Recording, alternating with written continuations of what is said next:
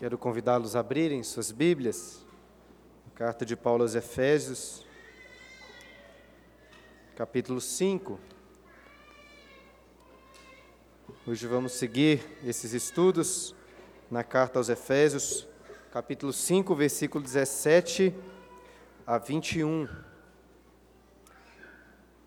Não acho que é possível resumir, é, conseguimos resumir a vida cristã apenas em um versículo ou em um texto bíblico, porque a vida cristã possui várias faces e várias qualidades essenciais. Ainda assim, se eu tivesse de fazer uma lista bem restrita de textos bíblicos que resumem, é, em especial, a prática da vida cristã, creio que eu incluiria este texto que vamos ler e meditar hoje. E pretendo pregá-lo em duas partes. Hoje vamos ficar mais aí nos versículos 17 e 18, dando apenas uma passada pelos versículos 19 a 21, deixando para examiná-los com mais cuidado no próximo domingo. Mas vamos ler esse texto da palavra do Senhor que diz: Por essa razão, não vos torneis insensatos, mas procurai compreender qual é a, qual a vontade do Senhor. E não vos embriagueis com vinho no qual há dissolução, mas enchei-vos do Espírito, falando entre vós com salmos, entoando e louvando de coração ao Senhor com hinos e cânticos espirituais, dando sempre graças por tudo a nosso Deus e Pai, em nome de nosso Senhor Jesus Cristo, sujeitando-vos uns aos outros no temor de Cristo. Alguns de vocês eh, até fizeram questão de me perguntar se eu estava de férias aí nas últimas semanas, afinal de contas, o último sermão que eu preguei aqui na igreja foi só, só no ano passado. Eu até fiz questão aí de dar duas aulas de escola dominical para que ninguém quisesse me mandar embora. Mas da última vez nós meditamos nos versículos anteriores, 15 e 16, justamente no domingo que marcava a virada do ano.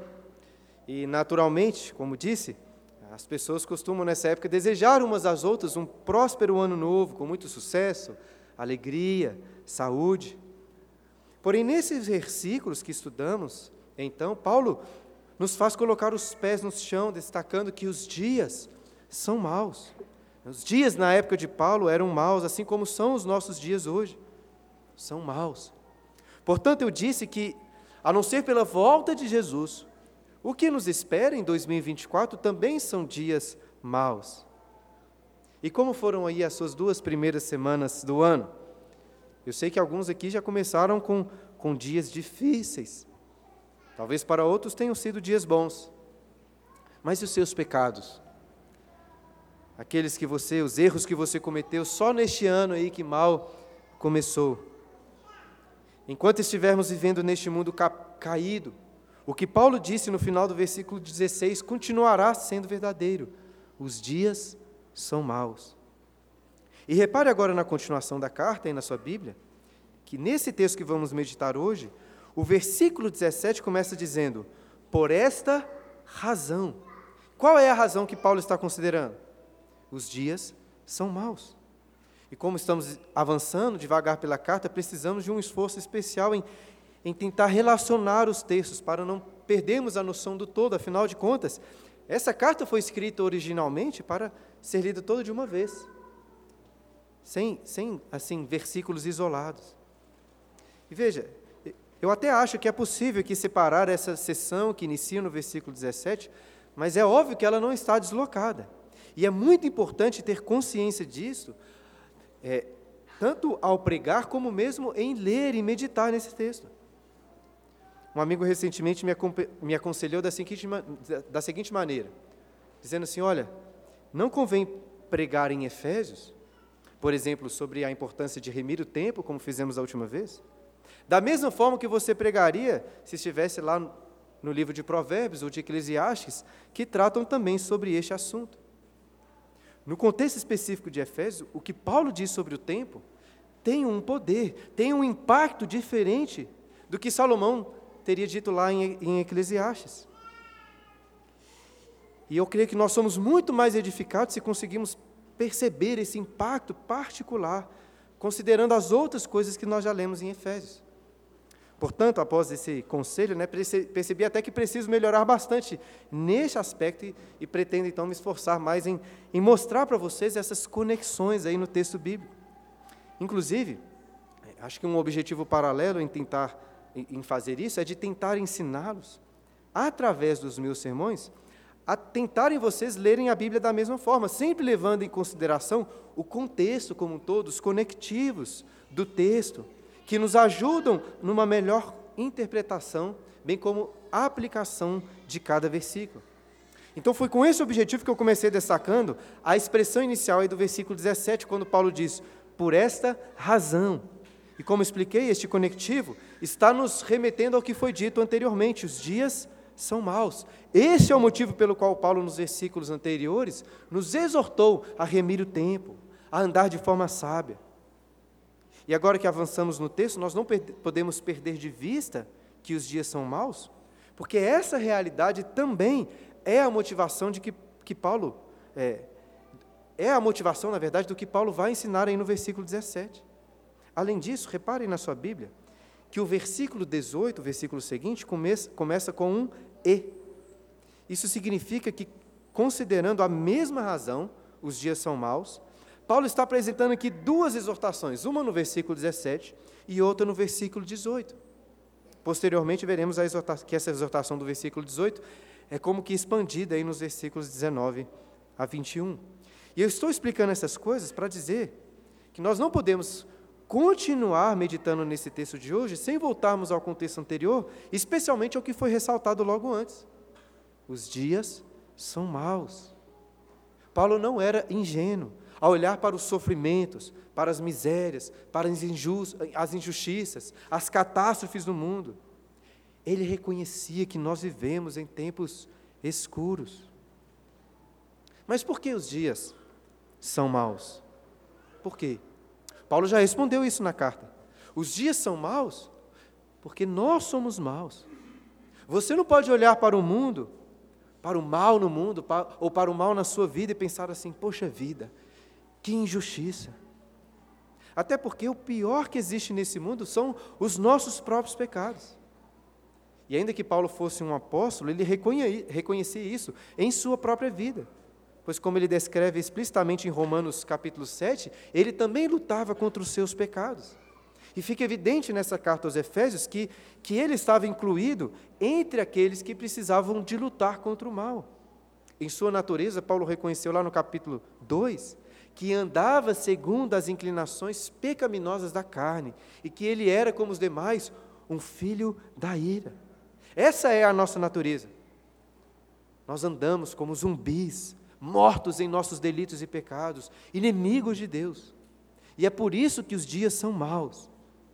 Não adianta continuar estudando essa carta sem entender a nossa culpa. Mas Deus como foi enfatizado no capítulo 2, versículo 4. Mas Deus, sendo rico em misericórdia, nos salvou, nos criou em Cristo Jesus, nos deu nova vida em Cristo Jesus, para andarmos nas boas obras que Ele preparou de antemão. E já tem um bom tempo que Paulo tem falado sobre essas boas obras nas quais devemos andar nelas. Se os três primeiros capítulos da carta descreveram as preciosas bênçãos que Deus nos tem dado em Cristo, nos chamando para ser os seus filhos amados, desde o início do capítulo 4, Paulo está nos exortando a andarmos segundo essa vocação, em unidade, em santidade e em pureza. Como já disse, é difícil estabelecer aqui um, um tema geral dessa sessão mais prática da carta, mas pelas repetições fica evidente que Paulo está preocupado em como nós devemos andar já foram cinco vezes que ele usou este verbo, andar, para descrever a vida cristã, sendo que a última foi no texto que lemos da última vez, versículos 15 e 16. Portanto, vede prudentemente como andais, não como necios, e sim como sábios, remindo o tempo, porque os dias são maus. E então, considerando esse contexto, que chegamos ao versículo 17, que continua dizendo: Por essa razão, não vos torneis insensatos. A, a insensatez ou tolice sempre é ruim, mas ela é especialmente perigosa em dias maus, pois nos levará a caminhos muito ruins. Como fomos alertados recentemente nesse capítulo, lá no versículo 6, o engano nos conduzirá à terrível ira de Deus. E assim Paulo está reforçando o que já disse várias vezes na carta, inclusive logo antes no versículo 15. Não se tornem nécios ou ignorantes, como os gentios, praticando as obras infrutíferas e vergonhosas das trevas. Isso é tolice, isso é insensatez. E vocês já devem ter percebido um, um padrão nas exortações de Paulo. Ao destacar, quando ele destaca algo que nós não devemos fazer, na sequência ele apresenta aquilo que devemos fazer no lugar.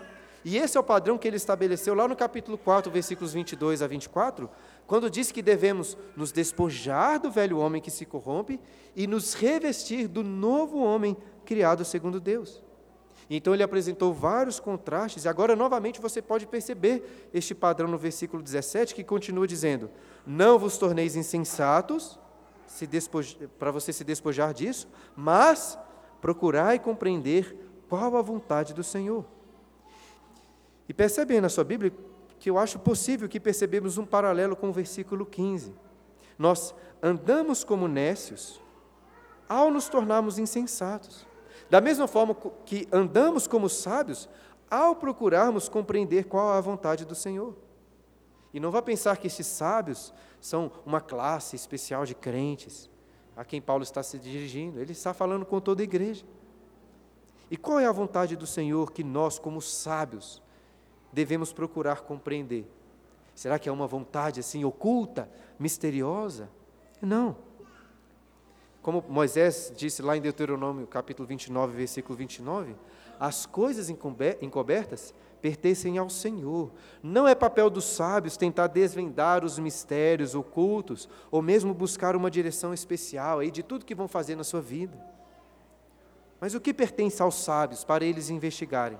Moisés diz na sequência, lá em Deuteronômio: As coisas encobertas pertencem ao Senhor, nosso Deus, porém as reveladas nos pertencem, a nós e aos nossos filhos para sempre, para que cumpramos todas as palavras desta lei.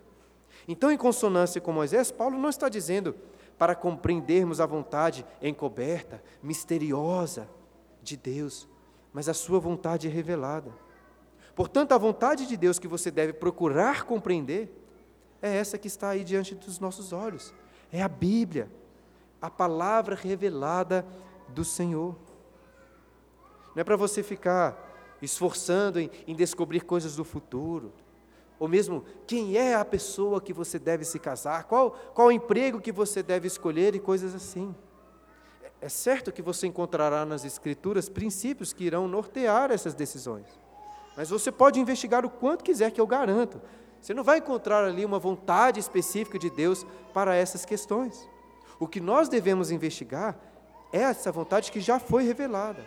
Ou como Paulo disse nessa carta, a vontade que nós ouvimos e fomos instruídos em Jesus. Mas na prática, qual é a vontade revelada do Senhor para as nossas vidas? Qual o resultado dessa, dessa investigação? Para responder essa pergunta, poderíamos recorrer a outros livros bíblicos, como por exemplo 1 Tessalonicenses 4,3, quando Paulo diz: Pois essa é a vontade de Deus, a vossa santificação. Mas não precisamos sair de Efésios, porque aqui mesmo Paulo já falou sobre essa vontade de Deus, lá no capítulo 1, versículo 4, quando Paulo disse que Deus nos escolheu nele antes da fundação do mundo para quê? Para sermos santos e irrepreensíveis perante Ele. Essa é a vontade de Deus. E assim, voltando ao capítulo 5, versículo 17, aqui no texto de hoje, podemos perguntar: se a vontade do Senhor já foi desvendada, já foi revelada, qual é o sentido dessa exortação de Paulo? Veja, o fato da vontade de Deus já ter sido revelada a nós, não significa que ela foi compreendida. E por isso a exortação de Paulo é: procurai compreender. Devemos exercitar a nossa mente e todas as outras áreas do nosso coração para sermos tomados pelo conhecimento de Deus revelado na Sua palavra. Isso é um desafio. E creio que boa parte da dificuldade em que nós temos em compreender a Bíblia está na nossa falta de meditação. O nosso problema é que somos muito acostumados apenas a ler a Bíblia. Enquanto a, enquanto a própria Bíblia ensina que nós deveríamos meditar nela dia e noite, como diz lá o Salmo 1. São coisas diferentes. É claro que, que você deve ler, deve escutar a Bíblia, mas meditação é mais do que isso.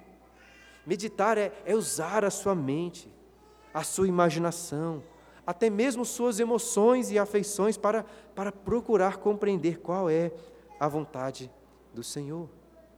E eu estou enfatizando esse assunto porque, além de uma compreensão melhor da Bíblia, a meditação tornará o, o seu momento devocional, de leitura da Bíblia, muito mais prazeroso. Há, há alguns sermões eu confessei para vocês que eu acho difícil de orar alguns salmos com muita sinceridade, porque os salmistas demonstravam muitas vezes um prazer muito intenso na lei de Deus, na sua vontade. E como que eu posso, sem hipocrisia, orar e cantar que os preceitos da vontade de Deus são mais desejosos ou mais desejáveis do que o ouro depurado, são mais doces do que o mel? É difícil cantar isso de forma sincera.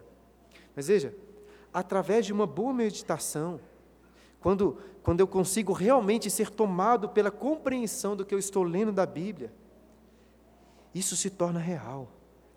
E eu consigo perceber, em alguma medida, que, que de fato eu não trocaria um desses preciosos momentos de meditação pelo mel mais doce ou pelo ouro mais depurado. Como é prazeroso, como é bom compreender a vontade de Deus. Não há nada melhor que você possa almejar. Até porque, ao nos dar as suas leis e mandamentos, Deus estava nos ordenando prazer, alegria e satisfação. Compreender e obedecer, como cantamos aqui no hino, de verdade, a vontade do Senhor, não vai ser algo externo, não vai ser apenas um exercício intelectual de entender as coisas apenas, mas algo dentro de nós, algo que nos move, que nos alegra e que nos influencia. Eu creio que Paulo também vai tratar sobre este poder dentro de nós na sequência do texto, aí no versículo 18. Olha aí na sua Bíblia, começa dizendo assim: E não vos embriagueis com vinho. De, clara, de cara, aqui já podemos esclarecer uma polêmica né, que esse versículo pode trazer no meio evangélico. E perceba no texto que Paulo não está dando um sermão aí sobre temperança, sobre abstinência de álcool. E claramente ele não está dizendo para não bebermos vinho. Seria uma insensatez restringir e proibir algo que, de acordo com a vontade do Senhor, é uma benção. A vontade revelada de Deus diz isso. E, inclusive, um dos pontos que Paulo né, é, destaca nessa carta é que nós não devemos andar como os gentios andam. Por exemplo, ele já destacou que nós não devemos ter relacionamentos sexuais impuros, como os gentios. Porém, é óbvio que isso não significa que não podemos ter um relacionamento sexual de forma pura. Veja, da mesma forma, o fato dele dizer que não devemos nos embriagar não significa que não, que, ou que devemos ser restringidos quanto a um uso puro e moderado do vinho. E assim, deixando essa, essa polêmica de lado, vamos tentar entender o que Paulo realmente estava dizendo aqui. Como eu expliquei anteriormente, a conjunção E aí no início do versículo 18 adiciona esse versículo ao que foi dito antes, de forma que essa exortação no versículo 18 é motivada pela mesma razão do versículo 17. E qual é a razão? Vocês devem se lembrar, né? Os dias são maus. E de fato, pensei, passando por dias maus, o que muitas pessoas decidem fazer? Encher a cara, se embriagar. Mas Paulo diz: não, a embriaguez não é remédio para os dias maus, pelo contrário, vai tornar os seus dias ainda piores. Além disso, a embriaguez vai contra as exortações dos versículos anteriores, porque vai atrapalhar a sua compreensão da vontade do Senhor, vai ser um desperdício do seu tempo, e literalmente vai fazer com que você ande como um nécio, um tolo, né, cambaleando aí de um lado de um lado para o outro. Por isso Paulo enfatiza: não vos embriagueis com, no, com vinho, e continua, no qual há dissolução.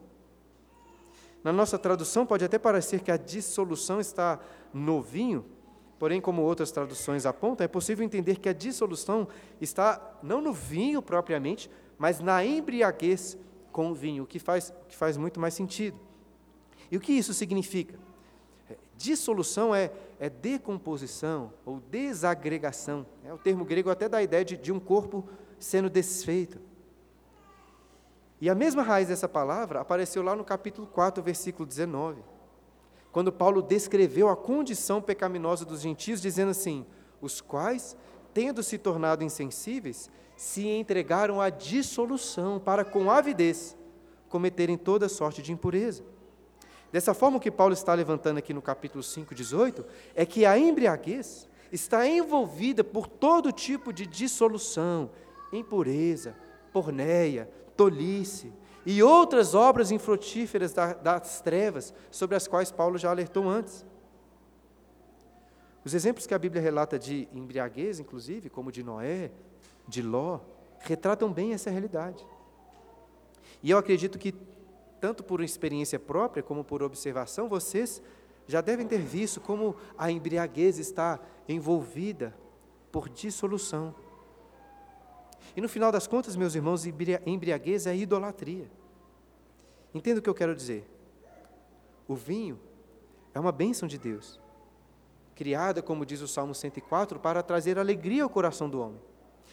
Inclusive em dias maus, o uso do vinho é uma recomendação bíblica, como nós lemos lá em Provérbios 31, versículo 6. Dai bebida, aos que pere... Dai bebida forte aos que perecem e vinho aos amargurados de espírito para que bebam e se esqueçam da sua pobreza e de suas fadigas não se lembrem mais. Portanto, porém, contudo, né, enquanto um, um bom uso imoderado do vinho pode sim ser uma bênção de Deus, a embriaguez torna a bênção em um ídolo, fazendo do vinho um Deus, como Baco ou Dionísio. Por isso eu disse que a embriaguez é a idolatria. O vinho, como todas as outras bênçãos de Deus, foi criado como uma sombra da verdadeira alegria que só pode ser encontrada em Jesus. E ainda que o vinho possa ajudar no consolo dos amargurados de, de espírito, é apenas um paliativo. Somente o sangue de Jesus pode trazer cura para toda amargura. E só podemos ter essa satisfação em Jesus através do seu Espírito em nós o Espírito Santo, que é o perfeito consolador para os nossos dias maus. E Ele é o Espírito de toda sabedoria que nos capacita a andarmos como sábios, remindo o tempo. De forma que não é à toa que, no lugar da embriaguez, Paulo continua o versículo 18 dizendo: E não vos embriagueis com vinho, no qual é dissolução, mas enchei-vos do Espírito. Eu ainda quero examinar com cuidado o significado dessa exortação de Paulo, mas antes disso, é, seguindo uma orientação do pastor Charles Spurgeon, creio que uma boa maneira de examinar este versículo como um todo é tentando perceber os paralelos e contrastes entre a embriaguez e o enchimento do espírito.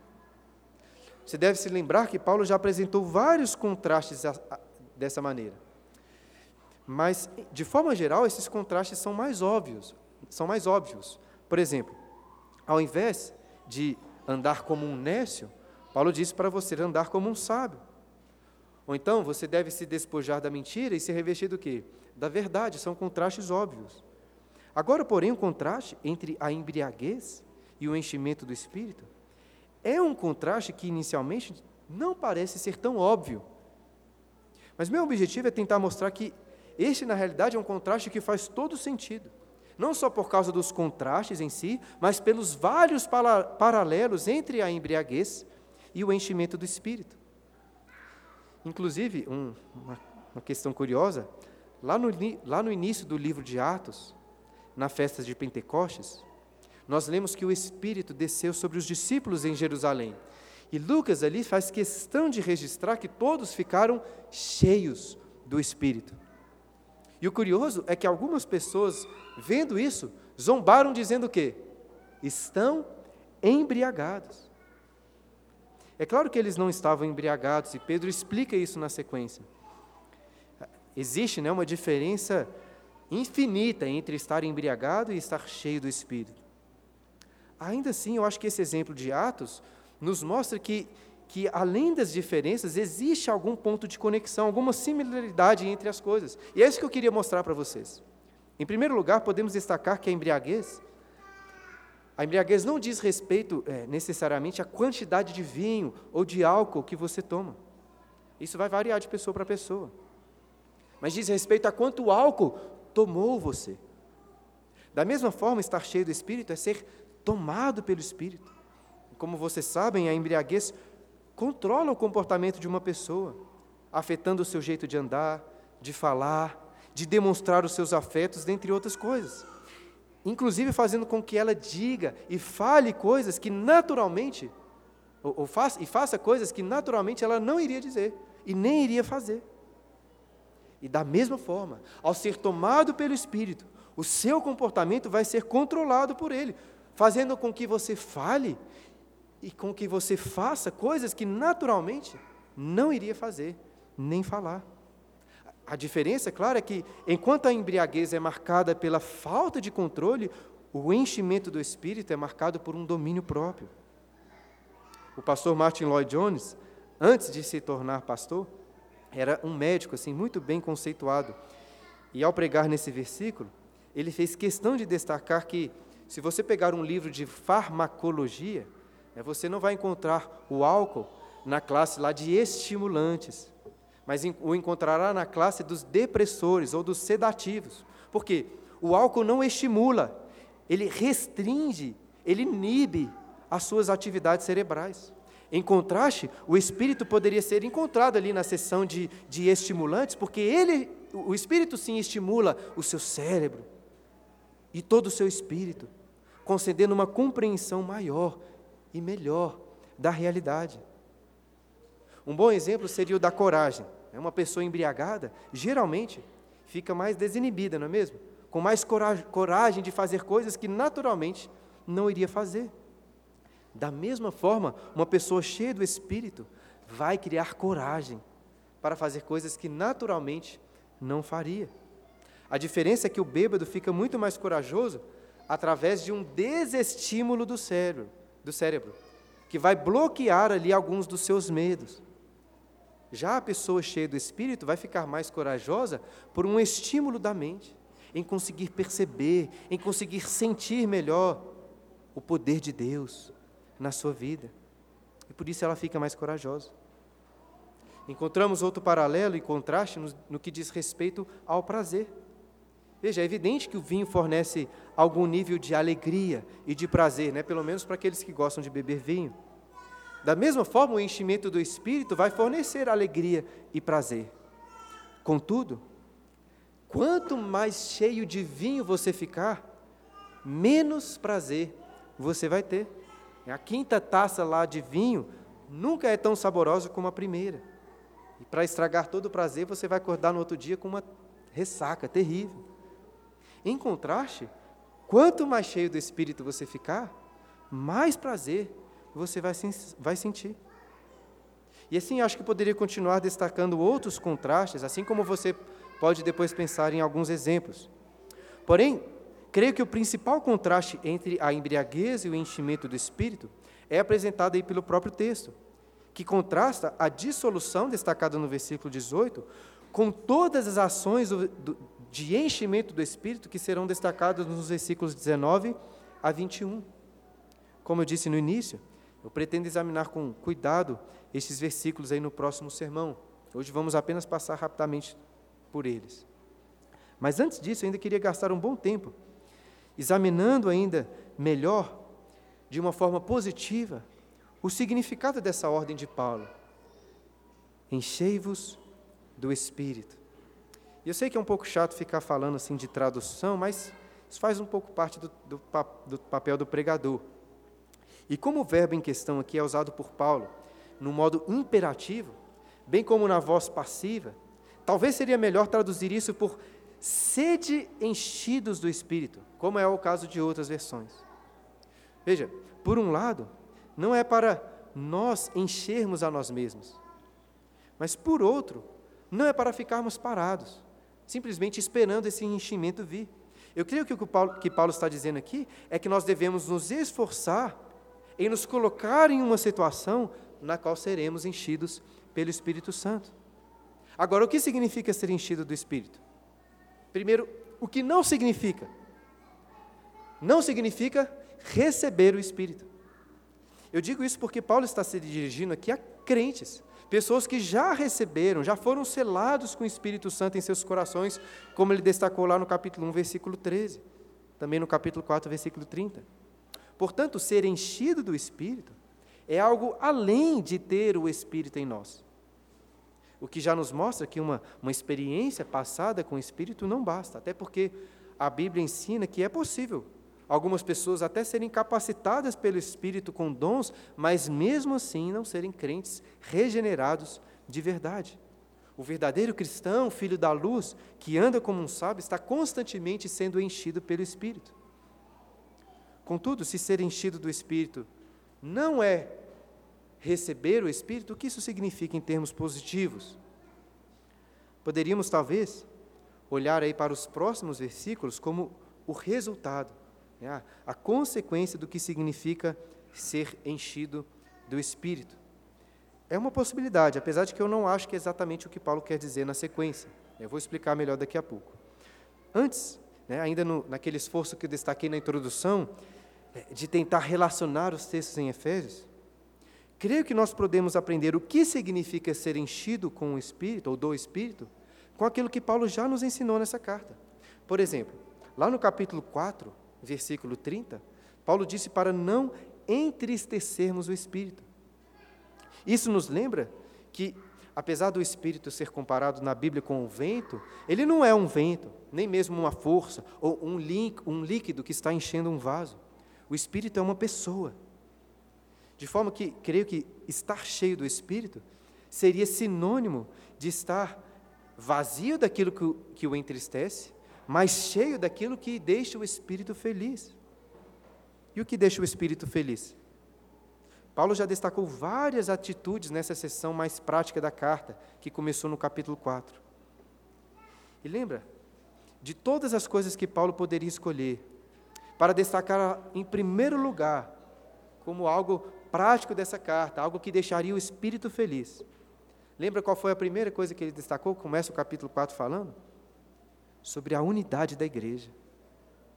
É claro que ele fala de outras coisas que também deixam o espírito feliz, mas ele inicia essa toda essa sessão prática da carta dizendo para nos esforçarmos diligentemente por preservar a unidade do espírito no vínculo da paz. É por isso que nós gastamos aqui tanto tempo na igreja falando sobre este assunto. E voltando ainda mais na carta para os primeiros capítulos, mais recheados de doutrinas, também encontramos outras coisas que nos ajudam a entender o que significa ser enchido pelo Espírito. Por exemplo, lá no primeiro capítulo, Paulo fez uma oração em favor de seus leitores, pedindo para que Deus, o Pai da glória, concedesse a eles o espírito de sabedoria e de revelação no pleno conhecimento de Deus. E de forma semelhante, no capítulo 3, Paulo se colocou de joelhos diante do Pai, clamando para que, segundo a riqueza da sua glória, Deus concedesse aos seus leitores, concedesse que os seus leitores fossem fortalecidos com poder mediante o seu espírito no homem interior. E então ele continua orando: E assim habite Cristo no vosso coração pela fé, estando vós arraigados e alicerçados em amor, a fim de poderes compreender, compreender com todos os santos qual é a largura e o comprimento, a altura e a profundidade, e conhecer o amor de Cristo, que excede todo o entendimento, para que sejais tomados, Paulo ora, para que sejais tomados de toda a plenitude de Deus. Pode até ser que com é, o desejo aí de mostrar melhor as conexões dentro da carta aos Efésios, esteja exagerando um pouco aí com tantos outros versículos, né, citações. Mas eu achei muito importante destacar como que estar cheio do Espírito no nosso homem interior, conforme Paulo já ensinou, é estar cheio de toda a plenitude de Deus. É como a glória de Deus enchendo o templo. Só que o templo é o nosso próprio coração. Inclusive, lá no final do capítulo 2, Paulo disse que em Cristo, a nossa pedra angular, estamos de fato sendo edificados para a habitação de Deus no Espírito. Infelizmente. O problema é que nós continuamos a semana, né, seguimos a semana como se essas coisas não fossem verdade mesmo. E isso que nós estamos tratando aqui é tão impressionante, tão maravilhoso, que realmente parece difícil de acreditar, parece até impossível. É como que eu, um vaso de barro, cheio de falhas, cheio de rachaduras, posso ser enchido do Espírito com toda a plenitude da glória, da beleza, da alegria de Deus. É muito difícil pensar nisso realmente acontecendo, mas nós confiamos, como Paulo orou, naquele que é poderoso para fazer infinitamente mais do que tudo o que pedimos ou pensamos. Então que você saia daqui hoje com nenhum outro desejo maior do que este: ser enchido do Espírito. E seja, meu irmão, ousado como Paulo. Não ore apenas por algumas gotas, ore por rios, por torrentes, por inundações do Espírito Santo. Lembra que nós lemos lá em João capítulo 7, versículo 37, no início da liturgia? Se alguém tem sede, disse Jesus, venha a mim, beba. Quem crer em mim, como diz a Escritura, do seu interior fluirão rios de água viva. E aí o apóstolo João explica, né? Isto Jesus disse com respeito ao Espírito que haviam de receber aqueles que nele crescem. Então, para você ficar embriagado com vinho, o que precisa acontecer? Você precisa tomar não só tomar um pouco de vinho, mas tomar muito vinho. Inclusive, o vinho lá na época de Paulo era bem mais fraco do que o vinho que nós costumamos tomar hoje. Era mais comum misturá-lo com água, deixando ali o vinho com um teor alcoólico semelhante ou até inferior à de uma cerveja, por exemplo. Ou seja, para ficar embriagado, você tinha que tomar bastante vinho mesmo. E, meus irmãos, é isso que nós precisamos. Não do vinho, claro, mas bebermos do Espírito até ficarmos embriagados dele. E com isso, claro, não estou dizendo que você vai sair aí cheio do espírito rodopiando, né, plantando bananeira, dando raduga, igual uns pastores fazem por aí. Mas ao beber muito do espírito, você vai se tornar completamente dependente, escravizado pelo espírito. Veja, nós somos muito tentados a vícios, a dependências, porque nós fomos criados para sermos assim, como que viciados, escravizados e dependentes, só que de Deus. E é justamente isso que o Espírito nos dá. Ele nos enche, mas ele nos enche com um desejo sempre maior, sempre queremos mais. E de uma dependência cada vez maior de Deus.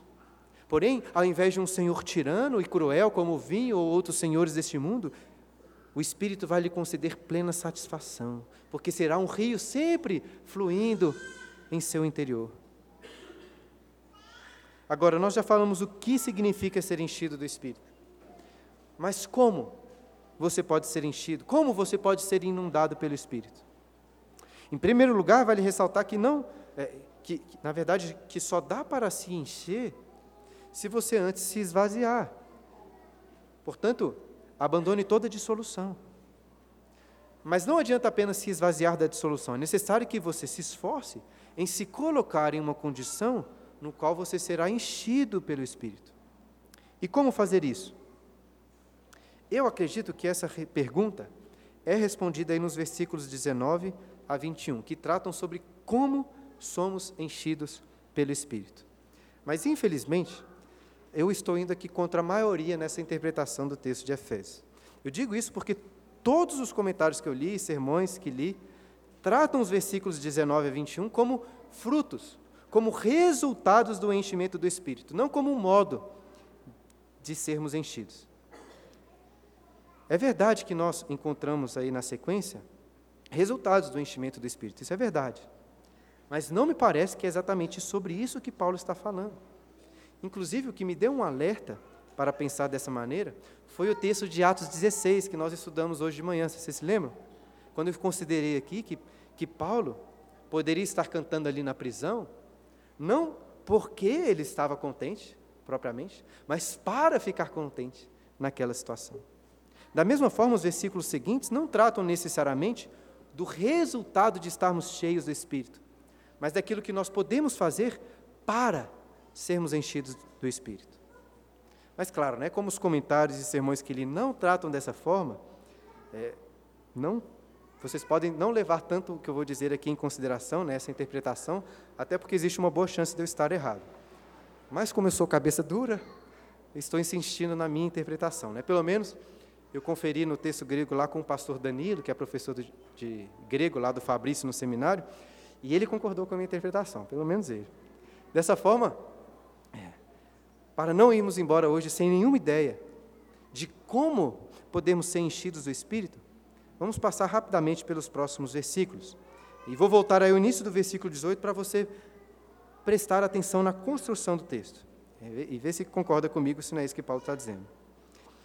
E não vos embriagueis com vinho no qual há dissolução, mas enchei-vos do Espírito, falando entre vós com salmos. Inicialmente destaca apenas a expressão entre vós, porque em seguida veremos que muitas das coisas que nós devemos fazer para sermos enchidos do Espírito dependem do relacionamento com outros irmãos. Ou seja, não tem como ser enchido do Espírito sem a comunhão com a igreja. Não tem. E o versículo 19 continua: entoando e louvando de coração ao Senhor com hinos e cânticos espirituais. Então, se queremos ser verdadeiramente enchidos do Espírito, ao invés de um louvor frio, sorveteriano, né, como dizem alguns, nós deveríamos aprender a entoar e louvar ao Senhor de todo o nosso coração. É isso que Paulo diz. Com toda a nossa mente, com toda a nossa vontade, com todas as nossas emoções. Eu creio que de forma especial esse versículo se aplica sim ao culto público, né? este momento que estamos aqui celebrando. Porém, tudo, tudo indica que isso se aplica Há outros momentos do nosso dia também, inclusive, acredito eu que se aplica, por que não, às nossas devocionais.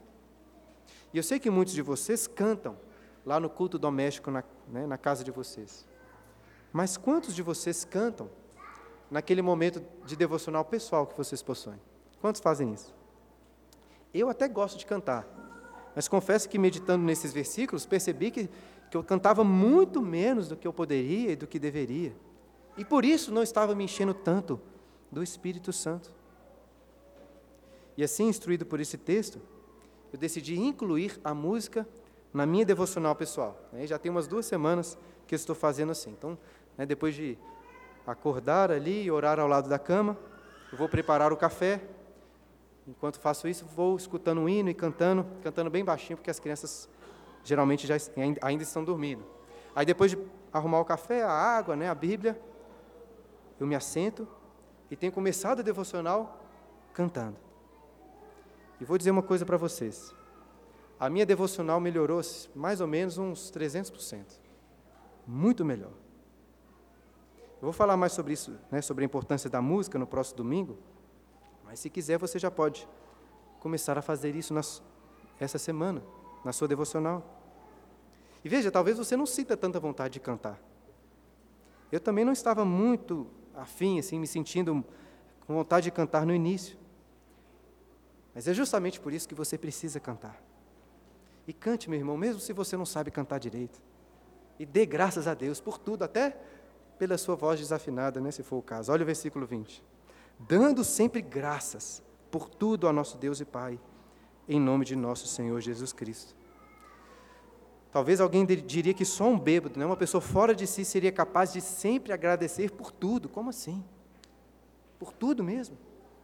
Mas uma pessoa que está se enchendo do Espírito vai fazer exatamente isso, por mais que pareça loucura aos olhos humanos. Inclusive, só uma obra sobrenatural da Santíssima Trindade poderia nos levar a sempre darmos graças por tudo. E não é isso que nós vemos acontecendo aqui? Nós agradecemos ao Pai, em nome de Jesus o Filho, ao nos enchermos do Espírito. E olha, irmãos, nós costumamos reclamar tanto das coisas, porque nós temos como que um vazio assim, infinito no nosso coração. É um buraco negro que nunca se satisfaz, que sempre quer mais. Mas à medida que somos enchidos pelo Espírito, que é infinito em beleza e alegria, este buraco negro, esse vazio infinito é preenchido. e nós nos sentimos agradecidos sempre por tudo. Dessa forma, além dos contrastes que nós fizemos entre embriaguez e enchimento do espírito, eu acredito que esses versículos apresentam para nós um contraste com os versículos anteriores. Como assim? Eu tenho destacado desde o último sermão que as, as razões das exortações de Paulo nesse, nesse texto é qual? Qual é a razão de tudo o que ele está nos ensinando? Os dias são maus. Não só os dias de Paulo, como os nossos dias também. E por esse motivo, Paulo fala para nós andarmos de forma sábia, remindo um tempo, se esforçar por compreender qual é a vontade de Deus e não se entregar à dissolução. E veja, em resumo, a impressão que Paulo passa nesses versículos anteriores é de que nós, como cristãos, precisamos estar sempre alertas, vigilantes. É como se estivéssemos, em uma batalha, com o coração tremendo. Né, se tivesse uma trilha sonora, os versículos anteriores, seria como que de um filme de guerra, de tensão. Entretanto, quando chegamos aí nos versículos 19 a 21, a trilha sonora muda completamente para uma melodia doce, suave. É como se toda a tensão tivesse indo embora. A guerra acabou. E ao invés de dias maus, é como se estivéssemos em casa, com família, com amigos, rindo, né, comendo um bom churrasco e dando graças a Deus. Depois olhem com atenção o texto, vejam se conseguem perceber esse contraste. Ao mesmo tempo em que devemos vigiar, porque os dias são maus, porque estamos numa guerra, nós podemos nos sentir sempre agradecidos, tranquilos, cantando com alegria de coração ao Senhor. Pode se lembrar lá de Paulo e Silas cantando na prisão. Ou mesmo, você pode ter essa, essa imagem na sua mente a imagem de uma igreja reunida, como estamos reunidos aqui, porém cercada de inimigos ferozes que querem derrubá-la. Mas mesmo assim, estão aqui reunidos cantando forte, em alegria, em gratidão ao Senhor. E os meios para sermos enchidos do Espírito não terminaram. Paulo acrescenta mais um no versículo 21. Sujeitando-vos uns aos outros no temor de Cristo. Para ser enchido pelo Espírito, antes de, ou além de se esvaziar de toda dissolução, você deve também se esvaziar de si mesmo, se humilhar, se colocar na forma de um servo, considerando os outros superiores a si mesmo. Como Paulo já destacou muito bem nessa carta, Cristo subiu aos céus, levando cativo o cativeiro, e de lá nos enviou o seu Espírito, nos concedendo dons para servirmos, para sujeitar-nos uns aos outros no temor de Cristo. E assim, irmãos, espero que eu tenha conseguido, pela graça de Deus, apresentar para vocês aqui, proclamar para vocês algumas das maravilhas deste texto que eu acho tão precioso. Né? Como falei no início, se eu tivesse de separar uma lista restrita de textos bíblicos que resumem a prática da vida cristã, incluiria este texto. É por isso até que no próximo domingo, se Deus quiser, vamos voltar nele para meditar com mais atenção aí nos versículos 19 a 21. E eu gostaria de concluir hoje, voltando ao que eu disse na introdução. Nos dias maus em que vivemos e que nos esperam nesse ano, não se esqueça, em primeiro lugar, que esses dias são maus porque você é mau. Porque você, por natureza, é mau. Um inimigo de Deus. Um filho da ira. Portanto, se arrependa dos seus pecados. Confie em Jesus. Confie nele, porque Jesus sim compreendeu e cumpriu perfeitamente a vontade do Senhor. Mas ele assumiu a nossa insensatez. Jesus foi enchido do Espírito e ele nunca se embriagou com vinho, mas escolheu se embriagar com o cálice da ira de Deus, que foi derramado sobre ele, para que ele sofresse o nosso castigo. Ele também se sujeitou a cada um de nós, sofrendo a mais terrível humilhação. Jesus sempre deu graças por tudo, mesmo quando o Pai não passou dele o cálice. E após a última ceia, nós lemos que Jesus entoou de coração um hino de louvor ao Senhor, junto com seus discípulos. Mas ali no Calvário, naquela cruz, toda a música parou, porque a própria beleza estava sendo crucificada. E ali Jesus também, também falou em Salmos. Eli, Eli, Labá, Sabactane. Deus meu, Deus meu, por que me desamparaste? Ele foi morto, para que junto com ele nós pudéssemos morrer para os nossos pecados. Mas ele também venceu a morte, ressuscitou e subiu aos céus, para que junto com ele pudéssemos ter nova vida e subir e nos assentar com ele nos lugares celestiais. E assim, nesses dias maus, de trevas, nós somos transformados em luz. Portanto, meu irmão, não se embriague com vinho, com toda a sua dissolução, insensatez, neciedade, impureza, desperdício de tempo, obras infrutíferas da trevas, mas seja enchido do Espírito. E como disse, pode até ser né, que com esse desejo de mostrar melhor as conexões da carta aos Efésios, tenha exagerado um pouco aqui, citando tantos outros versículos. Ainda assim, eu gostaria de fazer uma última conexão. Nós lemos hoje nesses dias, que, que nesses dias maus, não devemos nos tornar insensatos, mas devemos meditar e compreender qual é a vontade do Senhor. E lá no começo da carta, no capítulo 1, versículo 9, Paulo mostrou que, de forma última, Deus já nos desvendou o mistério da sua vontade. Segundo, ele diz lá, o seu beneplácito que propuser em Cristo, de fazer convergir nele na dispensação da plenitude dos tempos, todas as coisas, tantas do céu como as da terra. Portanto, se nós queremos compreender qual é a vontade do Senhor, nós precisamos meditar nesse plano glorioso de fazer com que todas as coisas, de todos os tempos, incluindo todos os versículos aqui de Efésios, estão se conectando, estão convergindo em Cristo. O próprio Espírito Santo foi enviado e nos enche com esse objetivo de glorificar o nome de Jesus. O que o deixa mais feliz é nos encher da glória e da alegria de Cristo. Amém.